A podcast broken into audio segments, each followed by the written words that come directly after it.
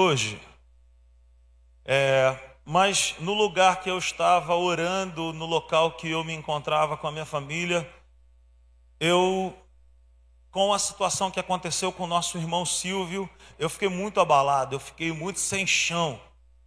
E eu não conseguiria trazer a mensagem que eu, que eu vou dar início na semana que vem, porque eu não tinha muito a ver, eu estava com meu coração muito entristecido.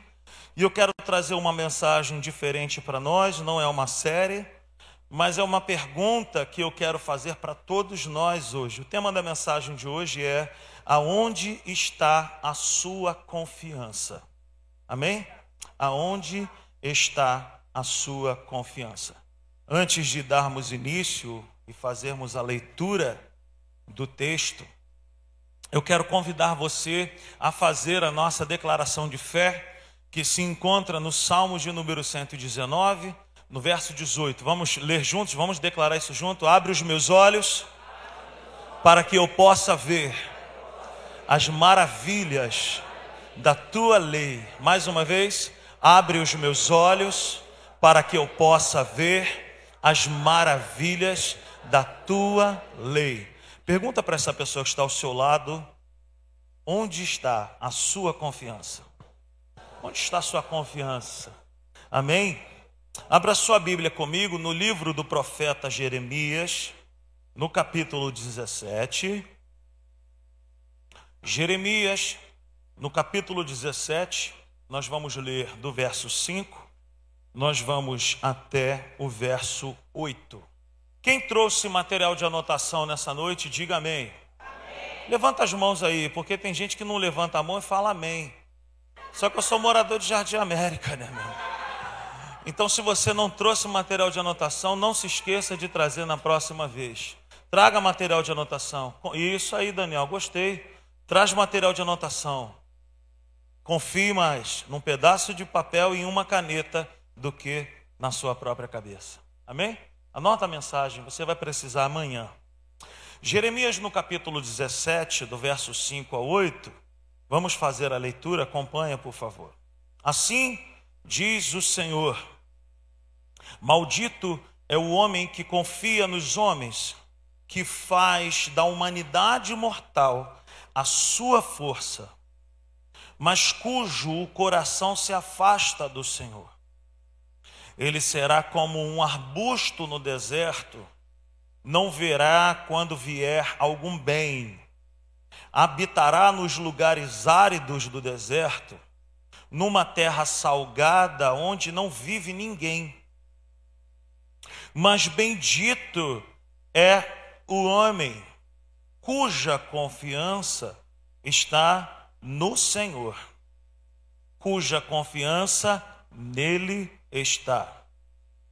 Verso 8: Ele será como uma árvore plantada junto às águas, e que estende as suas raízes para o ribeiro.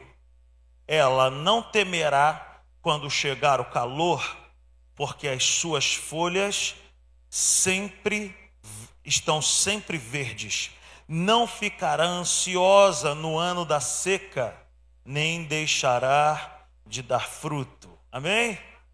Esse é um dos textos que é mais mal interpretado na palavra de Deus.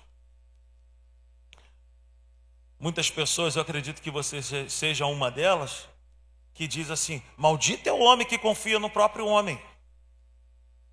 Eu te confesso que essa versão que nós estamos lendo aqui, a versão da NVI, ela não traz uma clareza a respeito desse verso. Porque o que Deus quer passar para o meu coração, para o teu coração, não é o sentido de que eu não posso confiar em você, Xande, e que você não pode confiar em mim, porque seria impossível nós caminharmos como igreja sem que nós não tivéssemos esse nível de intimidade, de amizade, de fraternidade. Como que eu vou andar com você sem concordar? Como que eu vou andar com você desconfiando de você?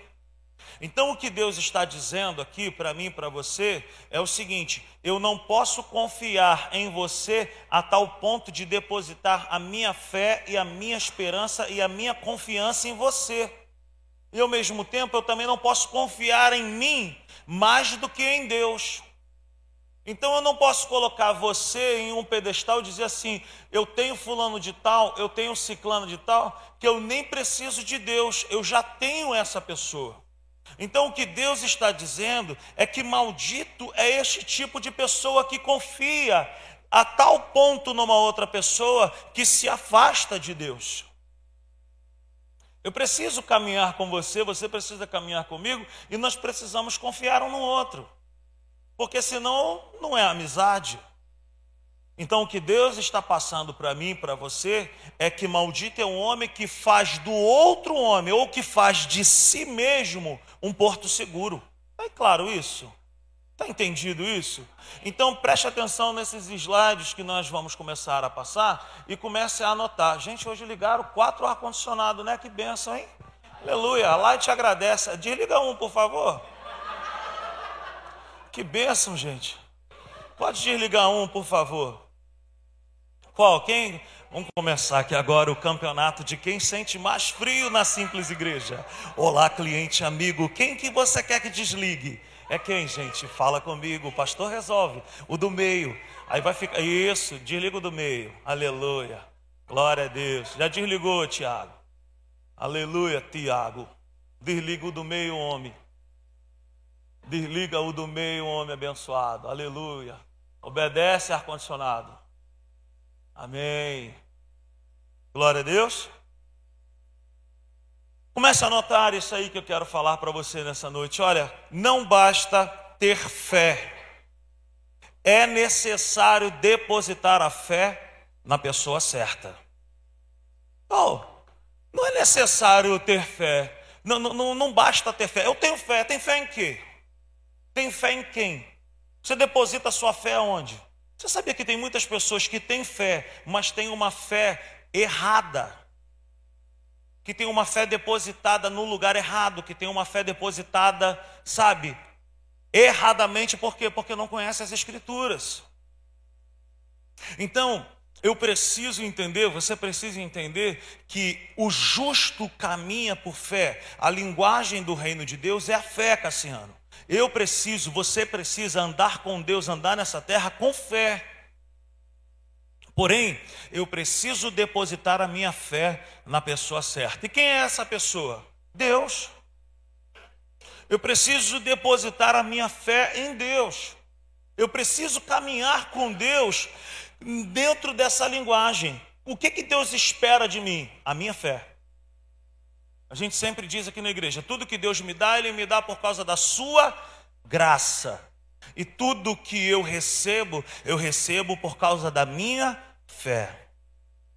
Então, preste atenção, não basta ter fé. Essa fé ela precisa estar depositada na pessoa certa. Ela precisa estar em Deus. A sua fé está em Deus? A sua fé, ela está depositada no lugar certo, na pessoa certa, da forma certa. O homem não foi feito para crer em si, mas para crer em Deus. Isso não significa que eu não posso ter uma visão ao meu respeito equilibrada. Eu não estou dizendo que eu tenho que olhar para dentro de mim e, e, e, ser orgulhoso e não ter uma humildade correta, porque existem pessoas que falam assim: não, eu não presto para nada, eu não sou nada, eu não sou bom nisso aqui não. Eu não sei fazer isso aqui, não. Não é disso que eu estou falando. Eu e você podemos ser pessoas boas naquilo que nós fazemos. Eu e você podemos ser pessoas que pode buscar o melhor dessa terra. Eu e você podemos ser essas pessoas que almeja, que anseia o melhor dessa terra. Porém, eu e você não podemos ter uma imagem exagerada ao nosso respeito. Tá claro? Eu não posso olhar para mim e falar assim: não, eu sou brabo demais, a tal ponto de que eu nem preciso mais de Deus. Eu nem preciso mais orar porque eu já sei o que fazer. Então, maldito é um homem que confia em si mesmo, que faz do seu braço, que faz da sua força a sua solução. Eu e você não fomos feitos para crer em nós mesmos. Eu e você somos chamados para crer em Deus. para andar com Deus com base nessa fé. Então, de repente, você é uma pessoa que é muito boa no que faz, mas deixa eu te falar uma coisa: alguém te deu esse dom e esse talento para que você fosse muito bom no que você faz. Você não é bom em si mesmo. Você não é excelente em si mesmo. Existe um Deus que criou todas as coisas. Existe um Deus que tem todo o poder nos céus e na terra e debaixo da terra, e ele deposita isso em nós. Eu não posso me vangloriar de algo que não é meu. Esses dias eu estava pensando e orando, eu falei assim: Senhor, não me deixe pensar que esse bom momento que nós estamos vivendo como igreja, não me deixe conjecturar, não me deixe pensar de que isso aí é por causa da gente. Porque o Rodrigo é muito gente boa. Porque o Rodrigo é maneirão. Longe de mim, queridos. Que o Senhor nos livre disso. E que toda honra e toda glória seja dada a Ele. Porque aqui, querido, não tem nada que esteja dando certo que é por causa de alguém, mas é por causa dele, por ele, por causa dele, para ele, são todas as coisas. Então preste atenção nisso. Não significa isso, esse Assis é brabo demais. Eu não fiz nada disso, gente. Os slides que eu fiz não, tavam, não tinha esse negocinho assim. Eu fiz de um jeito que não tinha nada a ver. Olha o que, que ele fez. Então preste atenção nisso. Ó. Não significa que nós não podemos acreditar em nosso próximo, já falei isso. Ou acharmos que não temos valor algum. Você tem valor. Essa pessoa que está ao seu lado tem valor, mas acima de tudo, a nossa fé, ela deve estar em Deus sempre. Preste atenção nisso. O homem que decide crer somente em si se caracteriza um homem orgulhoso. Se você é um tipo de pessoa que crê somente em você, que sabe eu sou muito bom, eu sei que eu sou muito bom nisso. O nome disso é orgulho. Se você é um tipo de pessoa que já não depende mais de Deus, que já não ora mais a Deus, que já não deseja mais as coisas e a direção de Deus, que pensa que talvez sozinho você consiga resolver todas as coisas, o nome disso é orgulho. O homem orgulhoso, ele tem algumas marcas. E eu, eu quero te falar, é o pior pecado que existe na vida de um ser humano, gente, é o orgulho, a soberba e a vaidade. Porque quem tem não não não não está tá tão escondido aquilo. Mas foi exatamente esse pecado que fez alguém cair do céu. Então preste atenção nisso. Alguém por orgulho foi arremessado do céu. Alguém por humildade desceu por livre e espontânea vontade. Jesus não foi arremessado do céu. Porque pessoas que são humildes de coração têm o cuidado de Deus. Pessoas que são orgulhosas são lançadas, arremessadas. Então o homem orgulhoso, ele carrega algumas marcas, ó, ele vive isoladamente. Vive isoladamente. É o que o texto diz para nós. Jeremias 17 vai falar para nós que o homem que confia em si mesmo, esse homem orgulhoso, ele será como um arbusto no deserto. Sabe o que é um arbusto no deserto? Ele vive isoladamente, em um lugar sem recursos. Ninguém vence guerra sozinho. Ninguém é curado sozinho. Não viva isoladamente. Tenha momentos de solitude eu pratico isso e ensino isso para algumas pessoas aqui na igreja. Às vezes, quando eu estou muito aperreado, muito, sabe, às vezes eu estou muito chato, às vezes eu sou chato demais. Às vezes nem a Natália está me aguentando, ela fala, cara, vai lá, cara, vai, vai fazer alguma coisa.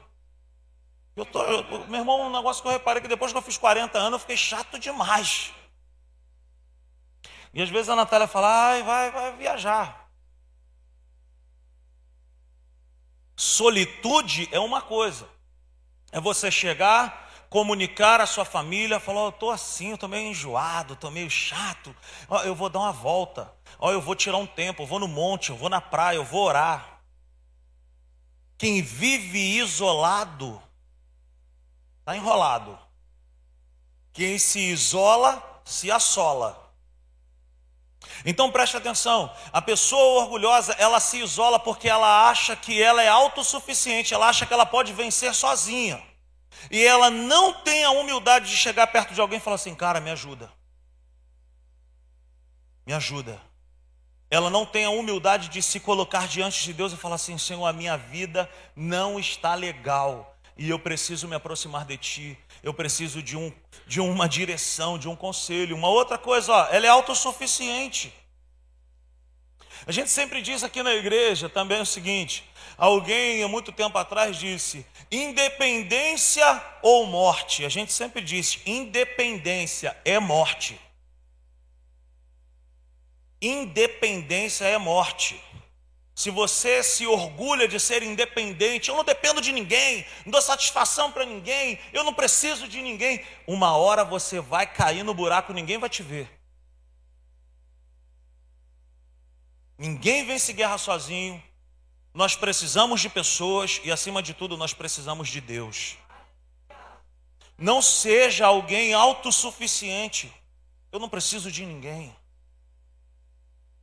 Sabe, geralmente essa pessoa também é muito perfeccionista. Ninguém sabe fazer o que só eu sei fazer. Está errado. Sai dessa religião chamada umbiguismo. Porque está te levando para o buraco. Uma outra coisa, ó, ele confia mais em seus métodos do que nos métodos de Deus. Os nossos métodos são tão difíceis e os métodos de Deus são tão fáceis que se nós tirarmos o orgulho de dentro de nós, a gente se dá muito bem com Deus. Quais são os métodos de Deus? Dependa de mim. Se as minhas palavras estiverem em vós, ó, se as minhas palavras estiverem em vós, em vós, se vós estiveres em mim, pedireis o que quiserem ao Pai em meu nome e o Pai vos dará. Quais são os métodos de Deus? Leia a Bíblia e faça a oração. O que é que Deus pede de mim e de você? Dependa de mim. Não ache que você é tão bom, não ache que você é tão suficiente. Querido, deixa eu te falar, tem muitas famílias que estão destruídas, porque marido disputa com mulher e a mulher disputa com o marido quem é o melhor dentro de casa. Não existe um pódio dentro do seu lar para ver quem vai ser o campeão. Tira esse pódio de lá, porque esse pódio está te destruindo. Ajude, estenda a mão. E se é você quem está precisando desse, dessa mão ou dessa ajuda, se humilha. Senhor, me ajuda. Fulana, me ajuda, ora por mim. Ora por mim aqui, fulano. Ou você acha que eu não passo por momentos difíceis? Eu e Natália estamos fazendo hoje 18 anos de casamento. Querido, deixa eu te falar, se não fosse a mão do Senhor no início do nosso casamento, misericórdia. De vez em quando a gente tinha uns...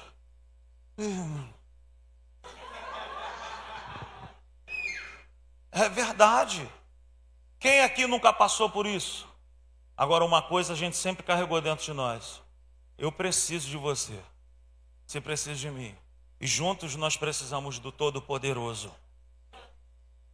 Então, depender de Deus, querido, nunca será, nunca será um prejuízo. Depender de Deus é benefício para nós. Dependa de Deus, se humilhe a Deus, entenda que sem Ele nós não somos nada, nós não temos nada. Tiago 4,6, abra sua Bíblia comigo lá.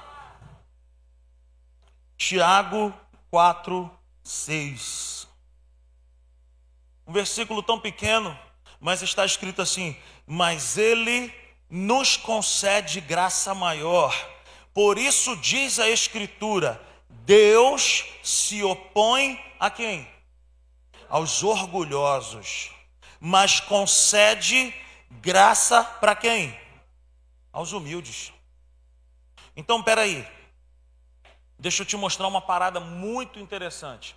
Quando a Bíblia diz que Deus se opõe aos orgulhosos, a tradução dessa palavra, que Deus se opõe, é que Deus oferece uma resistência bélica.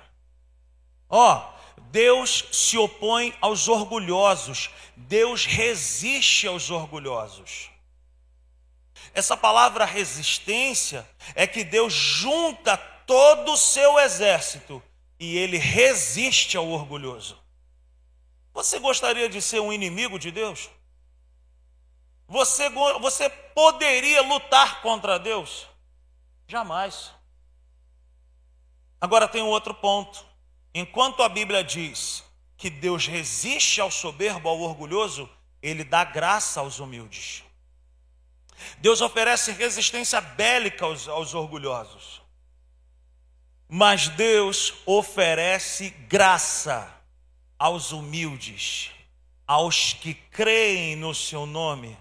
Nós podemos parafrasear dizendo: Deus se levanta como um inimigo em relação aos orgulhosos, mas Deus abre as janelas dos céus e ajuda aqueles que são humildes e que dependem dele. Porque o que significa graça? É um favor imerecido. Mas nós podemos entender que graça também é poder de Deus para fazermos algo que humanamente falando nunca conseguiríamos fazer. Quando você está muito chateado com alguma coisa, o que é que você faz, Carol? A gente fala assim, ó, Jesus, só a tua graça. O que, é que a gente está dizendo? Nós estamos olhando para o problema e dizendo assim: Senhor, só a tua presença. Senhor, só o teu poder. Senhor, só o teu favor. Senhor, só a tua mão para me ajudar. E deixa eu te falar uma coisa: Deus ama gente assim.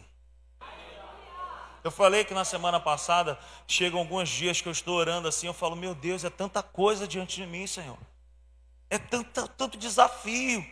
E para nenhum deles eu me sinto capaz de resolver. E eu percebo lá no meu coração Deus falando assim: então tu vai resolver. Porque quando você se vê como um fraco, como quando você se vê como um dependente, quando você se vê quando, como alguém que não tem nada, eu me, eu me levanto como o eu sou na sua vida. Eu me levanto como o grande Deus, como El Shaddai. E eu abro as janelas do céu e eu resolvo para você aquilo que você não consegue resolver. É Deus dando graça aos humildes.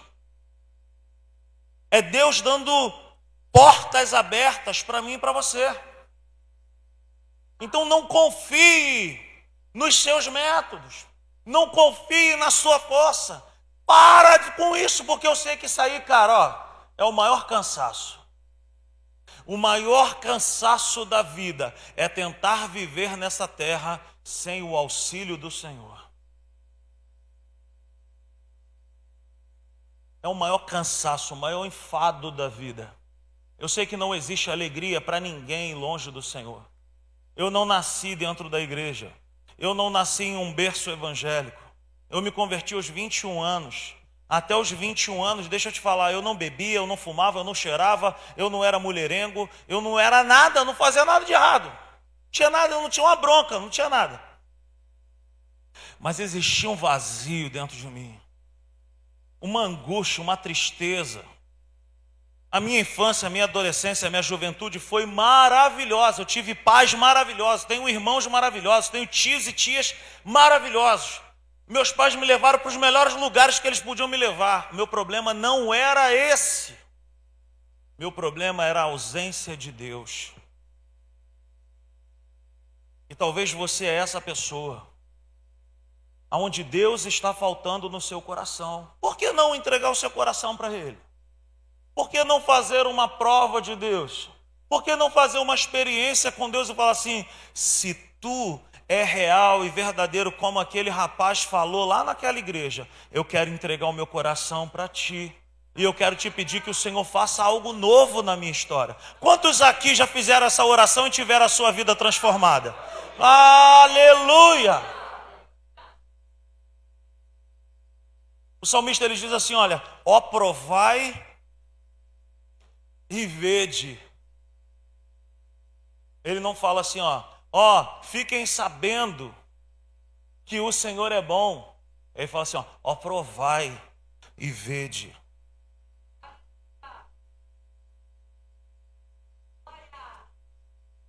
Oh, que maravilha! Calor terrível, água geladinha.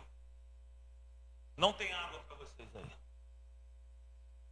Aí você está olhando para mim e falando assim: como é que eu vou saber se essa água está boa? Tem que fazer o quê? Ó provai. Ó provai e vede. Veja bem, por que, que ele não inverte a ordem? Vede e provai. Porque Deus não anda com pessoas que têm um pensamento só no natural. Primeiro você tem que abrir o coração e falar para ele assim: Eu quero te provar e eu vou descobrir se o Senhor é bom ou se o Senhor não é. Agora, quando a gente inverte essa posição e coloca a gente na frente e Deus em segundo plano, nós não vamos experimentar. Porque no fundo, no fundo, nós estamos desconfiando dele. Agora, quando a gente faz essa prova, falando assim: Senhor, eu quero experimentar de ti, Senhor. Eu quero saber se de fato o Senhor é bom. E eu vou te falar, ele é bom. O Senhor é bom e a sua misericórdia dura para sempre. Talvez você esteja cansado, não é de pegar peso, não é de trabalhar, não é de pegar o ônibus. Talvez você está cansado de ter a ausência de Deus na sua vida. Ó, provai e vede que o Senhor é bom. Cadê o David? Cadê o David? Está aí? David, vem para cá, por favor. O homem que confia no Senhor, ele recebe graça divina, ele tem no Senhor a sua esperança. Veja bem, preste atenção. O homem que confia no Senhor, ele não é isento de problemas. Olha só, ele fala assim, ó, Jeremias 17, no verso 7, ele fala assim, ó: "Mas bendito é o homem cuja confiança está no Senhor, cuja confiança nele está.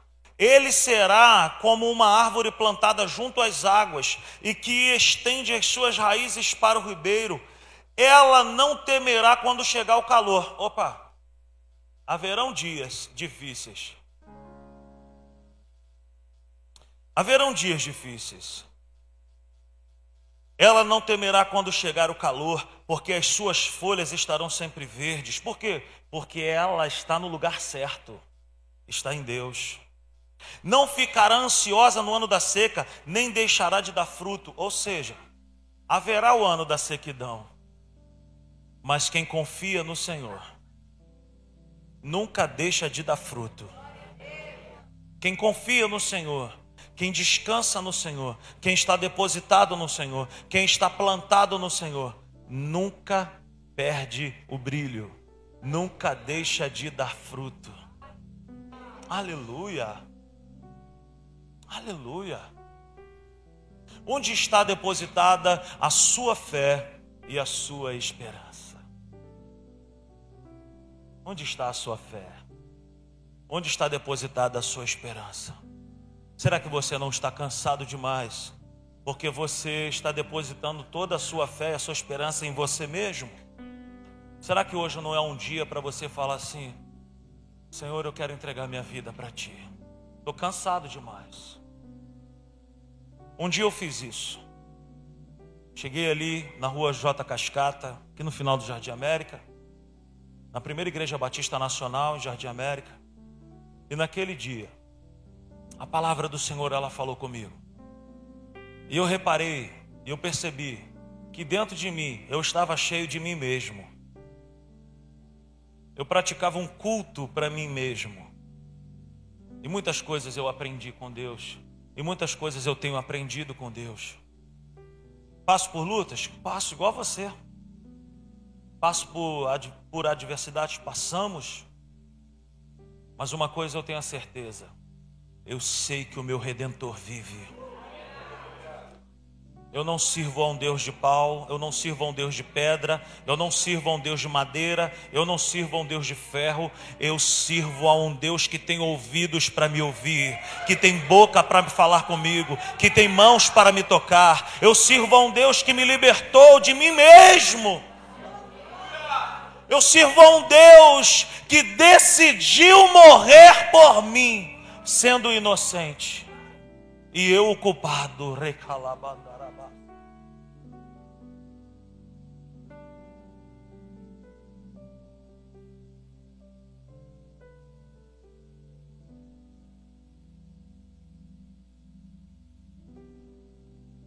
Aleluia. Aleluia. Não confie em coisas. Não confie na sua suficiência, mas confie no Senhor. Abra mão do orgulho hoje. Abra mão da soberba, da vaidade. Abra mão dos seus métodos e experimente dizer: Senhor, eu quero entregar minha vida para o Senhor. Aleluia. Travou aí, meu amigo. Então confere aí.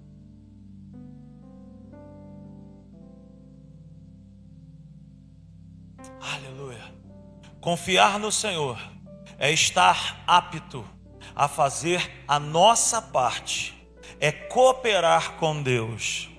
O que significa isso, Rodrigo? Significa que Deus nunca vai fazer por mim aquilo que eu tenho que fazer mas eu jamais vou fazer o que Deus pode fazer, ou o que só Deus pode fazer. Muitas pessoas estão encalacradas na vida, porque elas querem fazer aquilo que é uma missão de Deus, e não fazem aquilo que é uma missão nossa. Olha o que está escrito lá em Provérbios, no capítulo 21. Provérbios, no capítulo 21, no verso 31, diz assim a palavra de Deus. Olha só. Não é isso. Provérbios 21. Eu que errei aqui. Bota na tela aí. Prepara-se o cavalo para o dia da batalha. O que é preparar o cavalo para o dia da batalha? É a minha parte. É a sua parte. É levantar cedo.